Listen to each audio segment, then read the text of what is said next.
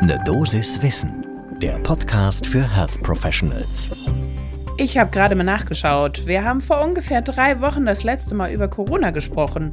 Das heißt, es wird mal wieder langsam Zeit. Also, hallo, willkommen und guten Morgen zu Ne Dosis Wissen und zu einer neuen Corona-Folge. Leider. So ist es ja eben. Äh, mein Name ist Laura Weisenburger. Ich bin Ärztin und wissenschaftliche Redakteurin bei der Apothekenumschau. Und im Wechsel mit Dennis Beiwieser sprechen wir immer werktags ab 6 in der Früh über Themen, die Menschen im Gesundheitswesen äh, besonders spannend finden könnten oder sie interessieren. Heute ist Mittwoch, der 13. Juli 2022.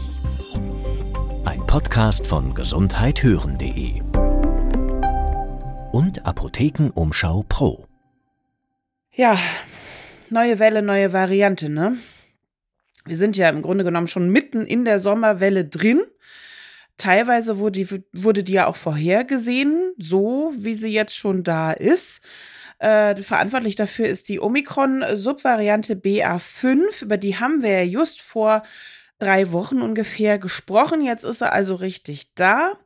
Ähm, Nochmal so ein bisschen zum Rekapitulieren. Omikron haben wir inzwischen eigentlich präsent seit sechs Monaten. Inzwischen ist sie mit über 99 Prozent Anteil definitiv dominant. Ja, und die äh, eben Subvariante, äh, die BA5, ist jetzt so Stand 7.7. bei 77 Prozent. Das heißt also auch definitiv auf der dominanten Seite.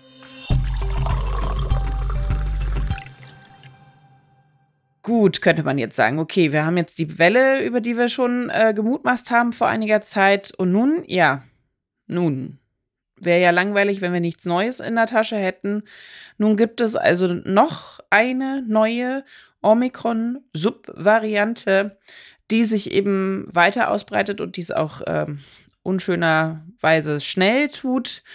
Und zwar die BA2.75. Ihr merkt, die hat noch keinen ähm, Namen verpasst bekommen, noch keinen Buchstaben aus dem Alpha griechischen Alphabet. Das heißt, wir sind da noch am Anfang. Ist ja mal ein gutes Zeichen dafür, dass es gerade erst losgeht. Also BA275 ähm, wurde bereits im Mai 2022 in Indien nachgewiesen bzw. da beobachtet. Und da wächst sie jetzt auch schön schnell ran. Die haben inzwischen so äh, 22 Prozent der jüngsten Stichproben sind mit dieser Variante positiv. Ja, und inzwischen hat sie sich jetzt aber auch eben von Mai und Indien ausgebreitet nach, wir haben jetzt Juli, nach Deutschland, ähm, Japan, Vereinigtes Königreich äh, wurde sie nachgewiesen, in Kanada, in den USA, in Australien, Neuseeland. Also ähm, der Vormarsch über die ganze Welt letztendlich hat begonnen. Und warum ist das jetzt wichtig? Weil Subvarianten hatten wir ja jetzt schon immer wieder mal, aber die ist leider nicht ganz so schön tatsächlich. Aktuell muss man sagen, sie, es gibt natürlich numerisch absolut noch nicht so wahnsinnig viele Zahlen. Auch in Indien ist die absolute Zahl jetzt nicht irrwitzig hoch. Das heißt, man weiß darüber auch noch nicht so wahnsinnig viel. Aber was wir schon wissen, die BA275 hat äh, natürlich neue Mutationen im Gepäck, sonst wäre das ja langweilig, und zwar acht zusätzliche Mutationen im Gen des Spike-Proteins. Das kennen wir auch schon. Die BA5-Variante von Omikron hat auch neue Varianten im Spike-Protein, aber nur drei. Jetzt haben wir fünf. Also hm, da hat sich schon ordentlich was getan an der genetischen Struktur. Und diese Mutationen, also ein Teil dieser Mutationen, liegen nun auch noch just im N-terminalen Bereich dieses Spike-Proteins, also genau dort, wo die menschlichen Antikörper binden sollen, nach Impfung oder auch nach durchgemachter Infektion, wenn man denn eben immun ist, was wir hoffentlich alle so langsam mal irgendwann sind. Aber da ist es jetzt eben mutiert, das Virus, und daher kann es eben auch genau deswegen zu der Immunflucht kommen, die wir ja immer fürchten und die letztendlich auch ein höheres Infektionsrisiko begünstigt, wenn das eben tatsächlich so sich so ergibt. Wir haben nachrecherchiert, was sagt die WHO, was sagt das Robert Koch Institut zur neuen Variante, da gibt es noch keine Aussagen.